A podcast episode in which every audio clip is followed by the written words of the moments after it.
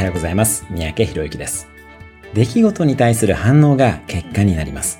例えば、誰かがあなたに対して否定的な発言をした時に、落ち込む、怒るなどという対応もありますし、自分の原因を考えたり、相手を包み込むなどの反応もあり得ますね。